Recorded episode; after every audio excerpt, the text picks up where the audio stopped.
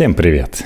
Как и обещал, сообщаю новости о новом подкасте «Убийственные истории». Его же можно найти на poster.fm и в Apple подкастах. Откуда распространиться дальше, я думаю. Но в любом случае можете найти RSS на Poster.fm или на iTunes и вбить свой любимый подкаст-приемник – в подкасте, еще раз напомню его имя «Убийственной истории», уже есть предыдущие шесть частей, которые я записал, и новая седьмая часть на целых 40 минут. А этот выпуск вечерних чтений будет историческим и посвящен пяти мифам о Византии. Слово «византийский» используется в значениях «роскошный» и «коварный».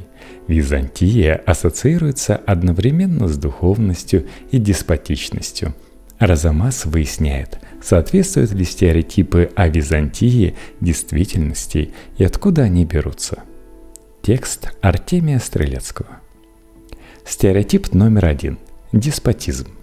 Миф о византийском деспотизме является едва ли не самым распространенным среди мифов о Византии можно вспомнить слова русского поэта Иосифа Бродского о византийской государственности как деспотии без опыта демократии или замечание британского историософа Арнольда Тойнби о средневековом византийском тоталитарном государстве, которое оказало разрушительное влияние на византийскую цивилизацию. Примеры проявления в литературе. Андрей Немзер, сочинительница и император – Разумеется, мадам де Сталь зачастую несправедлива к Наполеону. Противников его писательница неуклонно идеализирует, будь то генерал Бернатот, позднее ставший королем Швеции, или император Александр I, чей византийский деспотизм вообще-то стоил прагматичной тирании Бонапарта. Давайте разберем происхождение мифа. Как и большинство мифов Византии, миф о византийском деспотизме восходит к эпохе Просвещения. Он не возник сам по себе, но появился на фоне распространенной во Франции в эпоху Людовика XIII и Людовика XIV моды на Византию – Французские короли считали себя истинными преемниками византийских императоров, а государственное устройство Византии представлялось им примером для подражания единственным изъяном которого было отсутствие наследственного принципа передачи власти. В ответ на это французские просветители, боровшиеся с абсолютизмом, создали едкую карикатуру на Византию с целью высмеять все то, что вдохновляло французских королей. Византия представала в их трудах опращиком абсолютной деспотии – которую с точки зрения просветителей могла выродиться французская монархия без должного контроля со стороны общества. Монтескье подвел под эту идею целую научную теорию, которая гласила, что государство, расположенное на Востоке и обладающее чрезмерно большой территорией, было обречено на деспотическую форму правления, в то время как небольшие западные страны должны были идти по пути ограниченной монархии. Примечательно, что теория Монтескье получила одобрение со стороны российской императрицы Екатерины II, которая воспользовалась ею для обоснования бесполезности реформ в своей стране – Неудивительно, что впоследствии миф о византийском деспотизме, созданный просветителями, был выпистован идеологами российского самодержавия XIX века, с тем лишь отличием, что в их сочинениях все отрицательные черты деспотизма были представлены в самых радужных тонах. Так, миф о византийском деспотизме, сфабрикованный просветителями, вошел в российский политический дискурс – но дело в том, что картина, созданная просветителями, была весьма далека от реальности. В Византии существовала очень изощренная и продуманная система сдержек и противовесов, не позволявшая империи превратиться в авторитарное государство. Власть императора и Византии имела двойственную природу – с одной стороны, византийский император считался верховным чиновником, власть которого делегировалась снизу народом. В то же время византийский император считался помазанником Божьим, власть которого освящалась свыше самим Христом. Противоречие между двумя источниками императорской власти снималось через апелляцию к ее природе. Как представитель божественной власти император был выше закона, но как человек, удостоенный права участвовать в этой власти, он должен был подчинить свою волю воле закона. Именно это смирение и делало конкретного человека достойным императорских регалий в глазах византийцев – Конечно, императоры нарушали ранее установленные законы, но каждый такой случай считался экстраординарным и, по крайней мере в теории, мог привести к смене императора.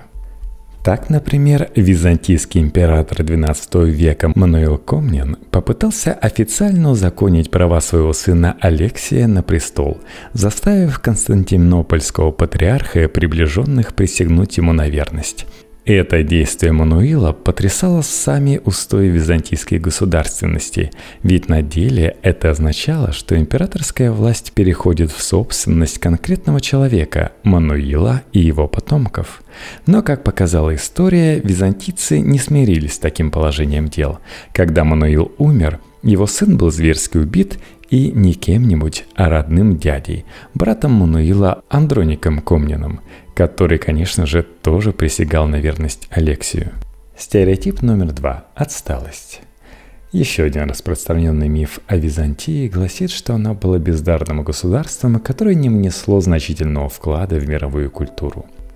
Этот миф об отсталости тоже восходит к французским просветителям – Будучи рационалистами, просветители считали, что христианская религия несовместима с прогрессом. Влиянием христианства объяснялся упадок рациональной и прогрессивной с точки зрения просветителей античной цивилизации. Восточная часть Римской империи, которая просуществовала более тысячи лет после принятия христианства, не вписывалась в эту модель. Поэтому само восточное христианство было объявлено неполноценным и примитивным, ограничивавшим развитие империи на протяжении всего ее существования, а достижения византийской мысли – ничтожными. Как писал о восточном христианстве Монтескио, это грубое суеверие, которое в такой же степени унижает ум, в каком религия его возвышает, полагала всю добродетель и возлагала все упование на тупое почитание икон. В действительности Византийская империя знала как времена активных интеллектуальных поисков, так и времена застоя. Традиционно считается, что византийские интеллектуалы достигли больших успехов в области практики, чем в области теории, то есть в развитии тех положений, которые они считали неопровержимыми, а не в обсуждении их самих. И правда, византийцы с большой неохотой отказывались от своих аксиом. Так, в области богословия они предпочитали опираться на ранних христианских отцов церкви Платона и Аристотеля, в области медицины – на Гиппократа и Галена, в области астрономии и астрологии – на Птолемея. Все это не значит, однако, что византийцы слепо следовали постулатам древних. Они пытались модернизировать свои науки, внести по мере возможности дополнения и исправления в труды великих предшественников, но так, чтобы это хотя бы на словах не противоречило самим основаниям этих трудов – даже в том случае, когда византийцам удавалось сказать что-то совершенно новое в теоретической сфере, они старались приписать свои открытия древним авторитетам. Так, например, известен случай византийского богослова V-VI веков, который подписывался именем святого Дионисия Ариапагита, ученика святого апостола Павла – Псевдо-Дионисий устроил революцию в богословии, открыв новый способ говорения о Боге, неизвестный ни античным, ни раннехристианским мыслителям. Если традиционное катафатическое богословие предпочитало говорить о Боге через утверждение, описывая, чем Он является, Бог есть любовь, добро, свет и так далее, то псевдо-Дионисий пошел иным путем – Исходя из того, что Бог превыше всего, псевдодионисий стал говорить о Боге посредством череды отрицаний, через то, что Он не есть. Бог есть не свет и не тьма, не величина и не малость, не равенство и не неравенство. Что может быть превыше божественного света? вопрошал псевдодионисий и сам отвечал на это. Превыше божественного света может быть только божественная тьма. Так возникло новое направление в богословии апофатика. Но, конечно, можно привести примеры византийских достижений и в более в практических областях. Византийский поэт и гимнограф 5-6 веков Роман Сладкопевец ввел в византийскую поэзию силлабический стих, прообраз современного силлаботонического стиха, который, в отличие от классической метрики, мог восприниматься не только при чтении, но и на слух. Другой пример из области медицины – в X веке, во времена императора Константина VII Багрянародного, византийским медикам пришлось проводить операцию по разделению сиамских близнецов из-за скоропостижной кончины одного из них. Операция закончилась неудачей. Выживший смог прожить лишь три дня – и тем не менее, сам факт ее проведения немаловажен с точки зрения истории медицины. Есть и более радужные примеры – так, в XIV веке византийский ученый придворный писатель Никифор Григора разработал реформу календаря, которая на два столетия предвосхитила реформу, проведенную папой Григорием XIII. Таких примеров довольно много, и так или иначе говорить, что византийцы были бездарным и отсталым народом, не стоит. Стереотип номер три. Богатство и любовь к роскоши. В литературе часто встречается утверждение о том, что византийцы купались в роскоши. Недавняя коллекция, представленная домом Дольче и Габбана, только упрочила представление о Византии как о чрезвычайно богатой, кичащейся своей роскошью стране. Часто в журналах можно встретить что-нибудь вроде «Конструкторы Nissan задались целью сделать модель более драйверской». Между тем, все новейшие технологии развращают драйвера не меньше, чем византийская роскошь. Но мы опять сталкиваемся с эпохой просвещения. Тут, однако, следует сделать важную оговорку. Наше восприятие роскоши драгоценных вещей в корне отличается от византийского. Мы видим в роскоши вещи, ценные сами по себе, но не более. Византийцы относились к драгоценным вещам гораздо серьезнее, поскольку все они имели свое символическое значение – Пурпурные одежды символизировали императорскую власть, золото – драгоценность, а также свет и вечность. Ценность пурпура подчеркивали статус императора, но и статус императора придавал ценность пурпуру. Золото, как самый драгоценный металл, имевшийся в распоряжении иконописцев, использовали для изображения божественного света на иконе – но и сама икона освещала золото. Одно было неотделимо от другого, и мы не должны забывать об этом, рассматривая изысканные драгоценные вещи, сделанные в Византии. Насколько предметы роскоши были распространены в повседневной жизни – в Византии существовала монетарная экономика, которая позволяла империи справляться с тяжелыми кризисами во время военных неудач и обеспечивала благосостояние населения в мирное время – Столица Византии, Константинополь, по праву считалась кузницей мира. Но это не значит, что византийцы купались в золоте. Более того, сохранились византийские инструкции, согласно которым во время приезда в Константинополь высокопоставленных послов в императорский дворец со всей округи следовало свозить драгоценности, чтобы продемонстрировать гостям возможности византийского двора. Видимо, в реальности не такие уж безграничные. Стереотип номер четыре, связанный с Византией, это ее специфическая духовность. Так, в 1926 году британский поэт Уильям Батлер Йетс написал в стихотворении «Плавание в Византию».